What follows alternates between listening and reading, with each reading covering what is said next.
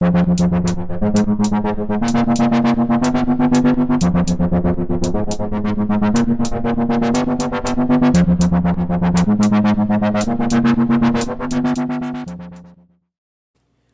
buenos días, tardes o noches. Yo soy Santiago Duque y les doy la bienvenida a Exploración Fílmica, un podcast sobre cine.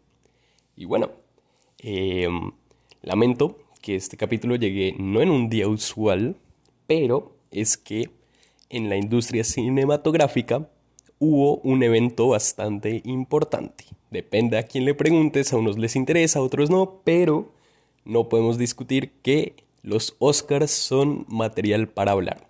Entonces yo también quise hablar, no por cuestión de moda, sino porque estoy orgulloso que esta es la primera vez que logro verme todas las películas nominadas a Mejor Película antes de que se celebre la ceremonia.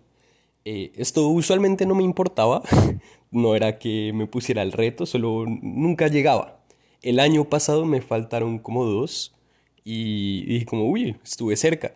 Y este año sin darme cuenta, antes de que salieran las nominadas, supe que ya había visto la mayoría, me faltaban como dos, tres.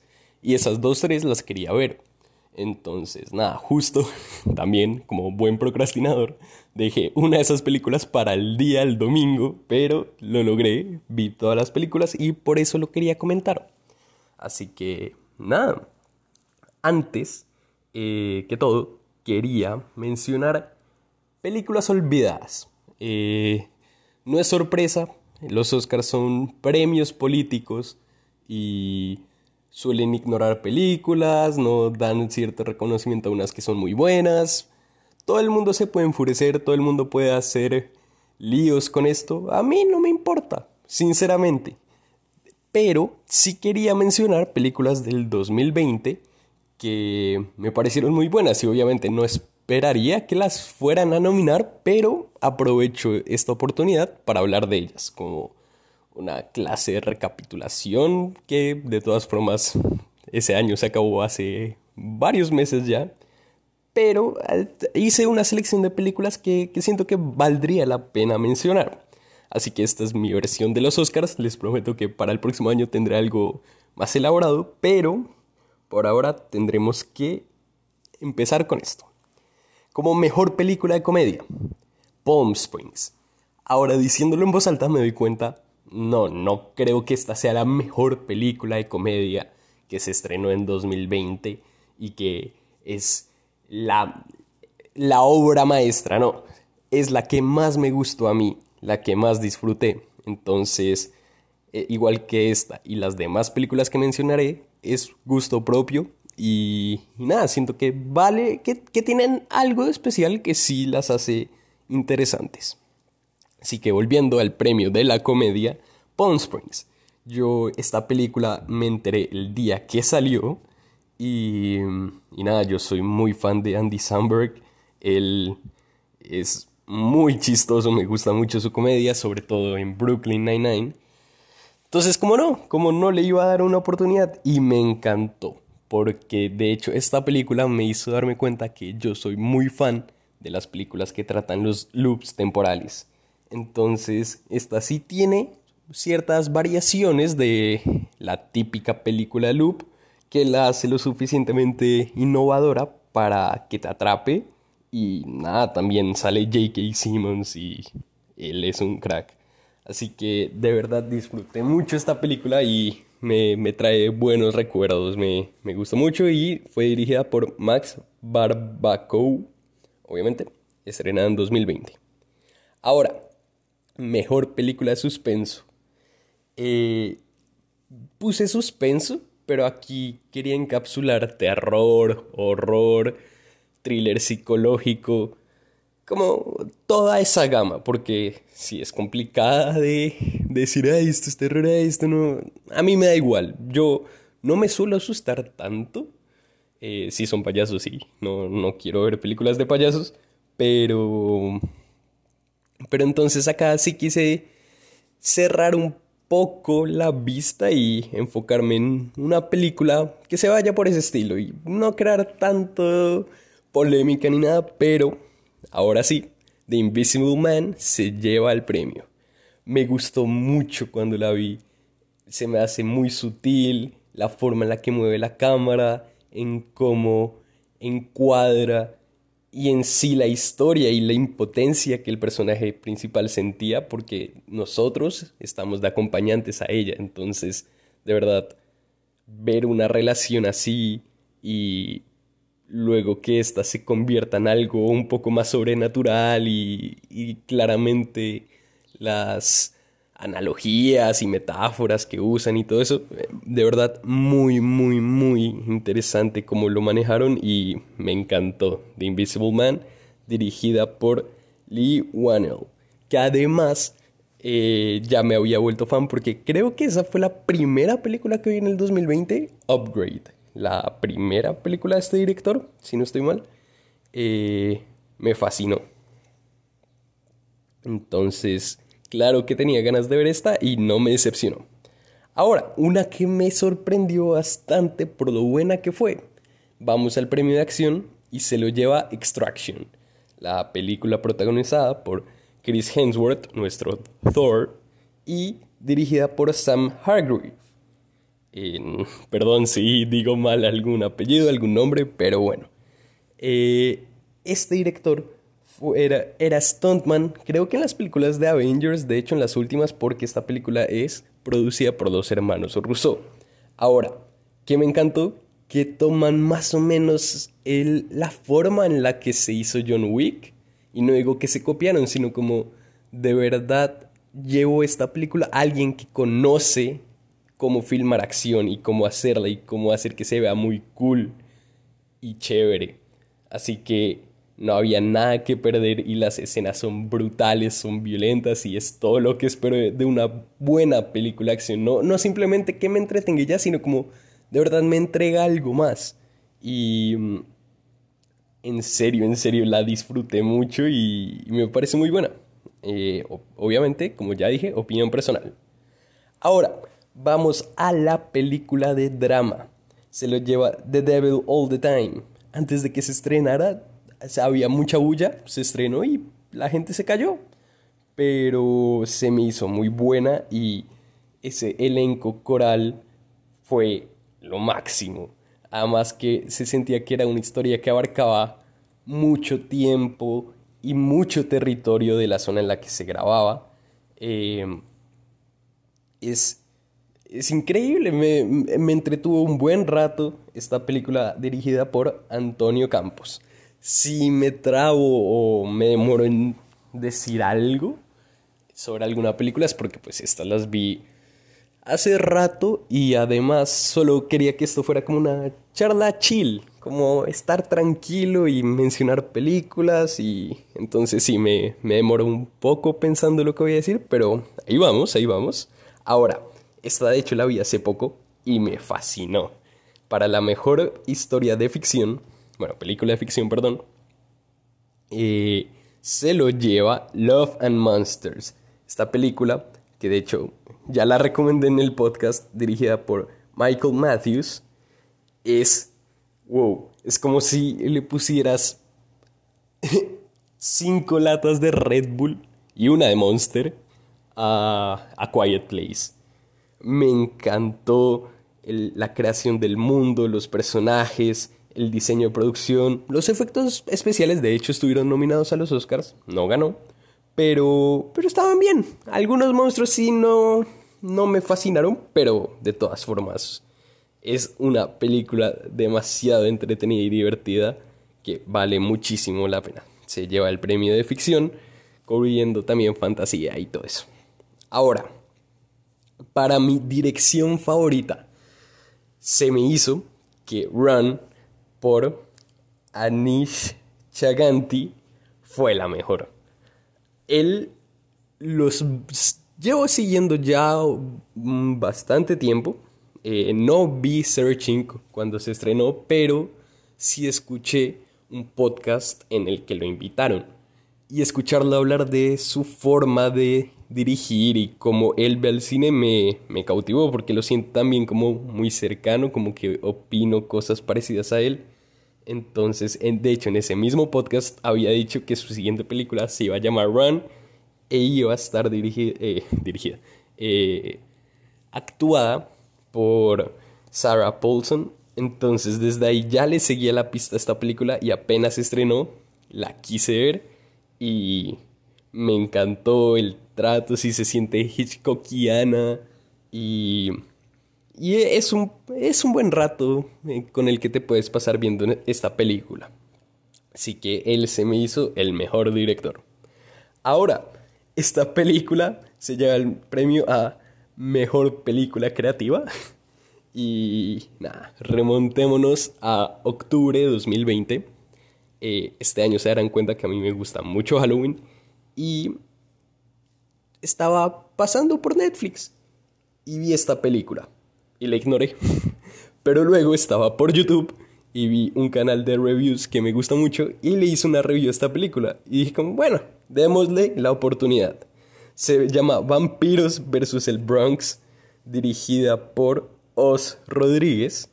Y pues, ¿qué más les puedo decir? Son vampiros contra gente del Bronx, contra unos niños. Sí, lo pueden llegar a comparar con Stranger Things y todo eso, pero hay algo que se siente, además es la parte del Bronx latina. Entonces se siente como hogar y es bonito y es interesante cómo lo retrataron a más claros guiños a la cultura vampírica y no sé, me, me divirtió mucho y hasta me la repetiría este Halloween, no se los voy a negar. Ahora viene la secuela sorpresiva y es, no le puedo dar el premio más que a The Babysitter Killer Queen. Ok, la primera la vi, estuvo interesante, pero no, no la llegué a pensar más. Eso sí, cuando se estrenó esta segunda película, dije como, eh, pues ya vi la primera, sería un desperdicio no ver la segunda. Y wow, me gustó, me gustó y me gustó bastante. No tengo mucho más que decir, solo la quería mencionar porque de verdad es una secuela que siento que supera a la primera. Así que ahí se los dejo. Ahora, viene la película más wholesome, más que, te, hace sentir caliente el corazoncito. Esta es Bill and Ted Face the Music. En 2020 tuve la oportunidad de verme las dos primeras películas de Bill Ted, porque sí, como todos, soy fan de Keanu Reeves. Y wow, me encantaron. Son excelentes. Y, y nada, y obviamente estaba emocionadísimo por ver la tercera. Sí es buena, pero ahí no, no opino nada más. Hasta siento que me podría llegar a gustar más la primera, creo. Pero tenía que mencionar esta película acá. Veanla, veanla si tienen una oportunidad y si les gustan los viajes en el tiempo. Ahora, este viene el premio por estrenarse. Sí, por simplemente estrenarse, nada más. The New Mutants se lo lleva. Eh, Acabo de caer en cuenta que no dije quiénes dirigieron Babysitter Killer Queen, que se llama Mac G.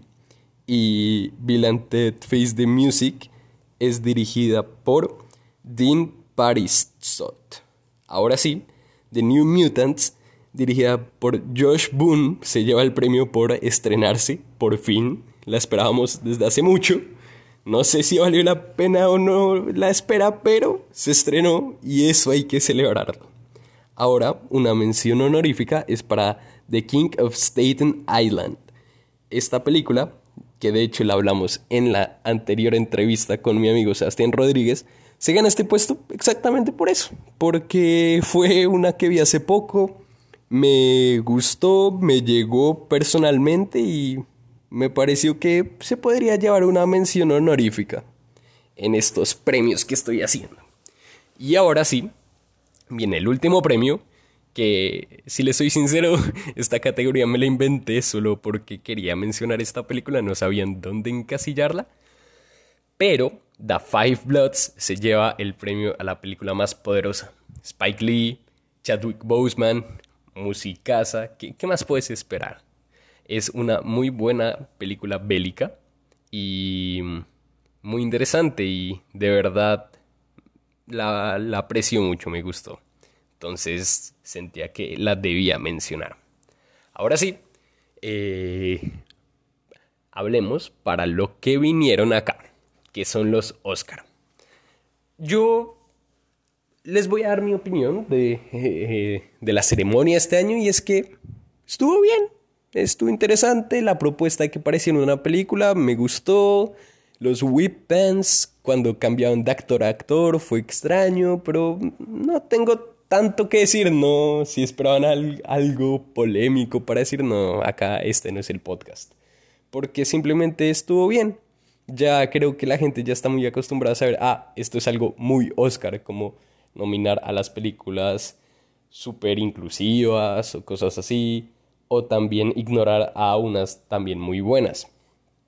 ¿Qué más podemos esperar? Ya es como, no espero nada de ti, pero, pero aún te veo. Así, eso pienso yo de los Oscars. Además que sí, no la, temporada de premios no es tan importante, llega a ser demasiado subjetivo, pero de todas formas sí llega a ser chévere ver qué películas llegan a ser premiadas, porque por algo también pueden llegar a estar ahí. Sí, obviamente hay ejemplos malos como la edición de Bohemian Rhapsody o, o cualquier otra sí, pero mm, vale la pena echarle una ojeada como por entretención, es más que todo. Ahora sí, no olvidemos que verdad son muy políticos y tienen una agenda muy extraña, pero, pero bueno, ¿qué se le hace? También resulta que este año, el primer año que logro ver todas las películas, también cambié mi forma de ver el cine un poco. Y es que yo ya no me gusta decir tanto lo negativo o juzgar una película, sino que simplemente digo como, listo, esto me gustó, esto me parece que no funcionó. Hablar de una forma objetiva en mi subjetivismo, no sé si se entiende, pero pero sí, o sea, es solo mi opinión y hay mucha gente que trabajó con bastante esfuerzo en muchas películas, así que simplemente veo si, si en mí su trabajo funcionó. Así que, hablando de eso, me parece que todas las películas fueron correctas, fueron correctas en lo que querían plantearte, todas son diferentes, entonces sí es extraño y estoy de acuerdo un poco con Ryan Coogler cuando dice como no es justo poner a luchar película contra película, no, no tiene tanto sentido y me parece que él tiene razón. Así que de verdad no siento que hubo una injusticia mayor. Eh, siento que cada película sí era buena en cierto sentido para estar en donde estuvo. Y simplemente voy a hablarles de mi top, de cuál me gustó más, cuál me gustó menos, pero me, me parecen todas muy interesantes. Empezaré desde abajo hasta arriba. La primera película que menciono es Mank. Esta me cuesta un poco porque de verdad soy muy fan de David Fincher y me hubiera gustado que me hubiera gustado más esta película. Todo el aspecto técnico es increíble y no se esperaba menos de este director pero sí he de aceptar, ya esto sí es mi cerebro, pero no me gustó tanto el aspecto político de la película, porque además es política muy vieja y como para gente muy experta en el tema, así que sí me perdía de vez en cuando y se me hace que la película está dividida en dos historias principales, en Mank haciendo, escribiendo Citizen Kane y el desarrollo político que estaba ocurriendo en esa época. Entonces, no sé, me, hubiera gustado ver más la parte de la escritura y menos de política, pero digo, es, ya es mi opinión. Ahora, pasémonos a el número 7, The Father. Esta película la vi con mi padre, que sí, que es neurólogo. Tenía, estaba muy interesado por ver qué opinaba él y es que lograron retratar de una forma increíble la situación en la que viven a diario las personas que se ven envueltas en casos así. La trataron con mucho cuidado, con mucho respeto y con mucha crudeza.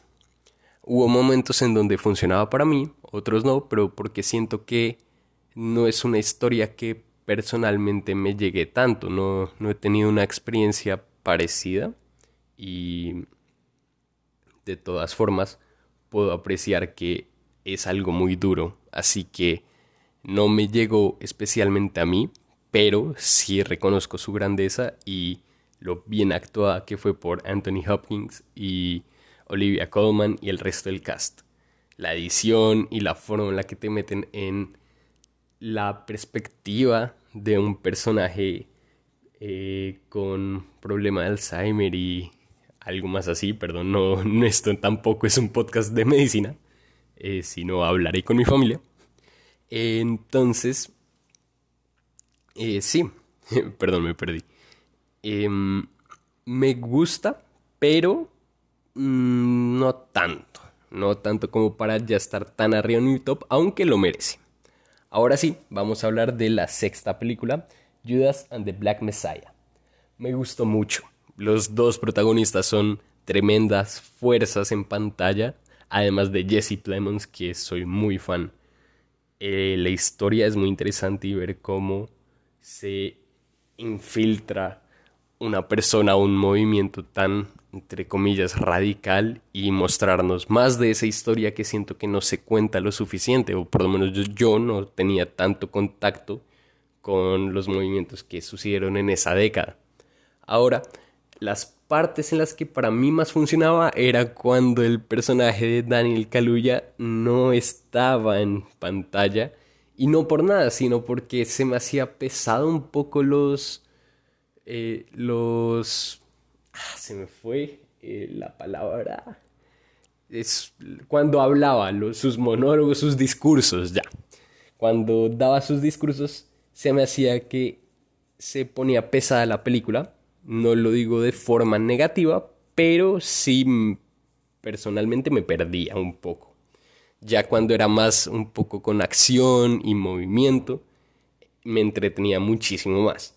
A pesar de ello, no me parece para nada que sea una mala película, sino que también, repito, no me llega tan personalmente. Que siento que eso es lo más importante para mí, que, que conecte conmigo. Así que por eso está un poco más abajo. Pero siento que esta y la siguiente comparten el mismo espacio. Son la quinta y la sexta. Van empatadas. Y como no, la quinta va a ser The Trial of Chicago 7. Esta está un poco más alto por la sensación que me hizo sentir al final. Cuando la vi, wow, me explotó la cabeza, estaba lleno de rabia y mm, de verdad me gustó mucho cuando la vi. Ya luego, tranquilo, me di cuenta, eh, pues sí, sí está bien, esto no me mata, el final sí es muy cursi, pero sí está un poco más alto por cómo me hizo sentir durante la película. En, ese momento llegó a ser mi favorita el 2020. Entonces sí, también trata estos temas eh, súper políticos en Estados Unidos. Las actuaciones son muy buenas y otra vez me acabo de dar cuenta que ignoré a los directores. The Father fue dirigida por Florian Seller, que también era el director de la obra de teatro y es wow, si se siente la cinematografía, si, si aprovecho completamente las herramientas que da el cine, entonces también ahí muy bien. Luego creo que es el primer trabajo de Shaka King, que de hecho esta película es del 2021, Judas and the Black Messiah, y me pareció, yo creía que no iba a entrar a los Oscars, pero eh, por la fecha en la que salió, pero pues sí entró. Ahora, eh, The Trial of Chicago 7 también me ha emocionado mucho porque era dirigida por Aaron Sorkin. Y es que ya aprendiendo un poco más de cine me adentré más en las películas que él escribía y me gustan mucho. Así que de verdad tenía tantas ganas de The Trial y en su momento no decepcionó. Igual que Sasha Baron Cohen en su actuación, wow, de verdad la rompió. Ahora, la última película que vi antes de que fuera la ceremonia fue Minari. Y esta comparte el cuarto puesto. fue dirigida por Lee Isaac Chung y es contemplativa. Nos muestra la historia de una familia coreana en Arkansas. Y como el padre simplemente quiere tener su granja y la lucha marital que esto le causa y el cómo sus hijos también luchan con la identidad de, de dónde vienen, qué quieren ser. Los niños actores, pues sobre todo David, wow, de verdad ese, ese niño la, la va a romper con toda cuando crezca un poco más, porque qué actorazo. Ahora, sí, siento que está bien la película y también siento que comparte espacio con la siguiente porque van como por la misma rama, pero no sé, ya lo dije en el capítulo de Train a Busan y supongo que lo diré luego en este mismo podcast. Y es que me gustan mucho las películas coreanas, esta es más que todo una producción estadounidense, pero de todas formas conocer un poco más de esa cultura me, me interesa mucho. Ahora sí, el puesto número 3 se lo lleva Nomadland, dirigida por Chloe Zhao y protagonizada por, iba a decir una amiga de la casa, ojalá lo fuera, eh, Frances McDermott. Mm, no sé qué decir, es muy buena, te deja tranquilo, te deja una paz en el corazón, es muy bonita y de verdad también conecté con esta porque yo en algún momento también quisiera vivir un estilo de vida parecido, irme y perderme en algún camino, en Estados Unidos o donde sea, vivir en un remolque, vivir el día a día, de verdad sentir la, el presente y, estar tranquilo con eso. No, e, es muy bonita y también admiro mucho a Chloe Zhao por lo que dijo en su discurso y también el que haya producido, escrito, dirigido y editado la película, wow, ella es una dura y además va a dirigir una película de Marvel, entonces eso me emociona mucho. Ahora vamos a hablar del puesto número 2, Promising Young Woman, dirigida por Emerald Fennell, me gustó mucho y fue muy difícil de ver, me incomodó y esa fue la gracia. Siento que no puedo comentar mucho porque me dejó sin palabras, pero eso sí, el estilo y lo visual y lo visceral que es la película me encantó. Sí, esta también me dejó sin palabras y muy buena. Karen Mulligan, uff tremenda protagonista y muy chévere, muy siento que esta es la Get Out de este año y, muy muy muy muy recomendada.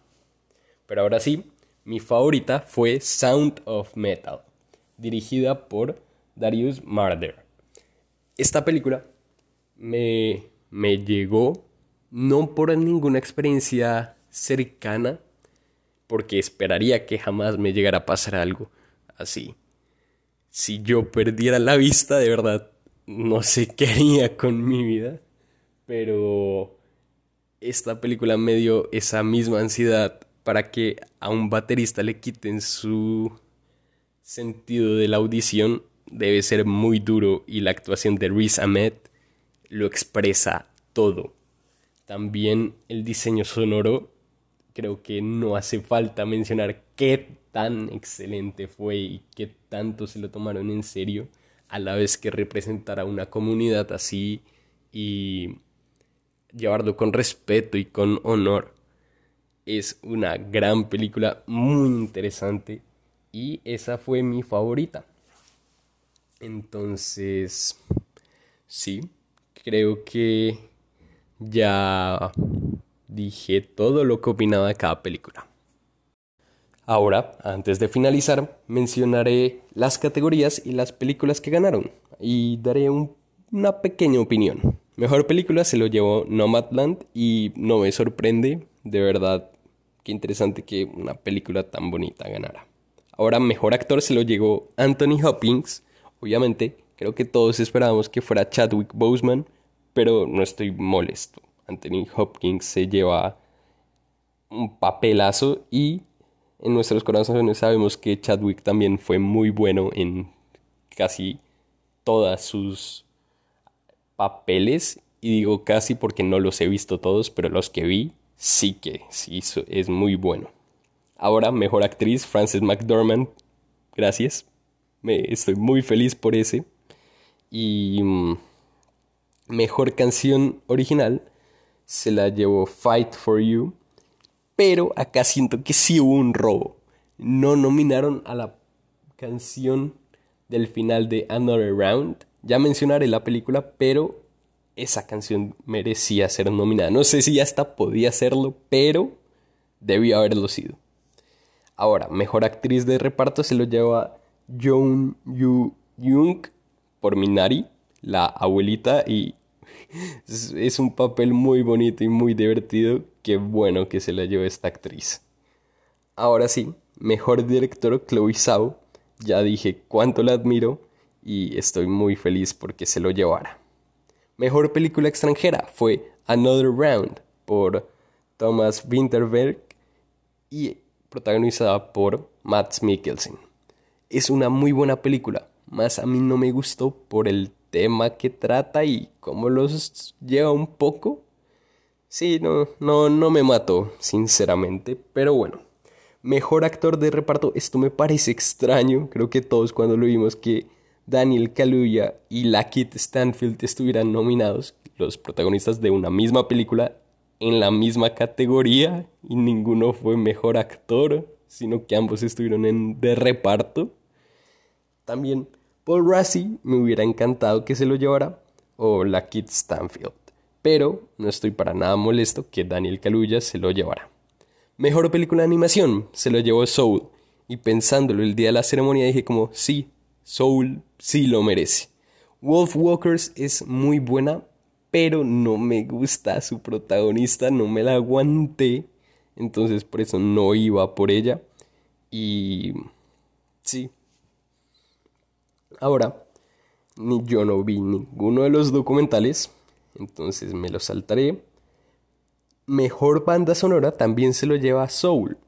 Trent Reznor, Atticus Ross y John Baptiste se lo llevan y es exactamente por quienes fueron que siento que se lo merecían. El que ya la gente que ha trabajado, digamos, con David Lynch, digo, Lynch, Fincher, perdón, y ese tipo de banda sonora oscura y metálica se le metiera a un artista de jazz, es una mezcla perfecta y gran merecedora.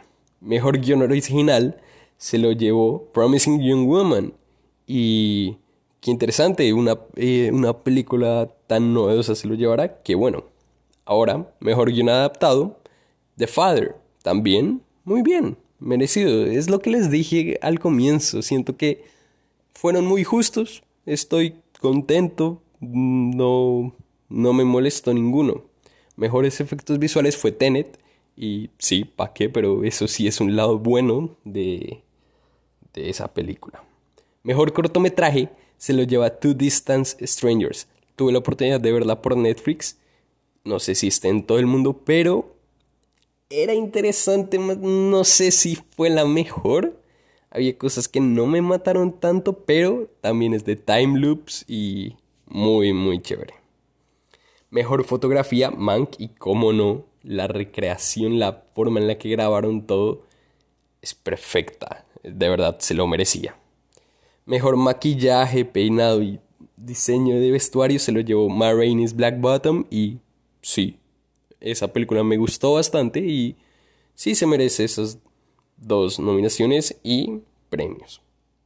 Ya para mejor montaje y sonido, siento que no había otra más merecedora que Sound of Metal. Ya mencioné cuando hablé de ella de por qué me gustaba para eso y lo manejó muy bien. Ahora, diseño de producción, Mank.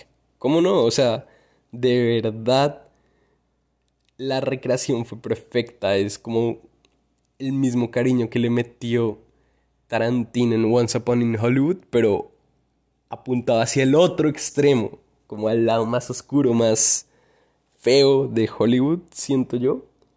Pero diciendo que es feo es muy bonito, no me malentiendan. Mejor cortometraje animado fue Si algo me pasa, los quiero. Me gustó mucho menos el final, pero, pero sí, eso ya es problema mío. Em, Y ya, no sé si me falta algún otra categoría, pero eso fue. Y, y nada, hasta aquí llegamos con el capítulo de hoy. Coméntenme si tienen una opinión diferente a la mía, me encantaría escucharla. Escríbanme por Instagram, arroba exploración fílmica y todavía no me acostumbro a este método influencer, pero, pero sí, esa fue mi opinión. Si me faltó algo por, por decir, perdón, y lo mencionaré en el siguiente capítulo. Y ya, muchas gracias y adiós.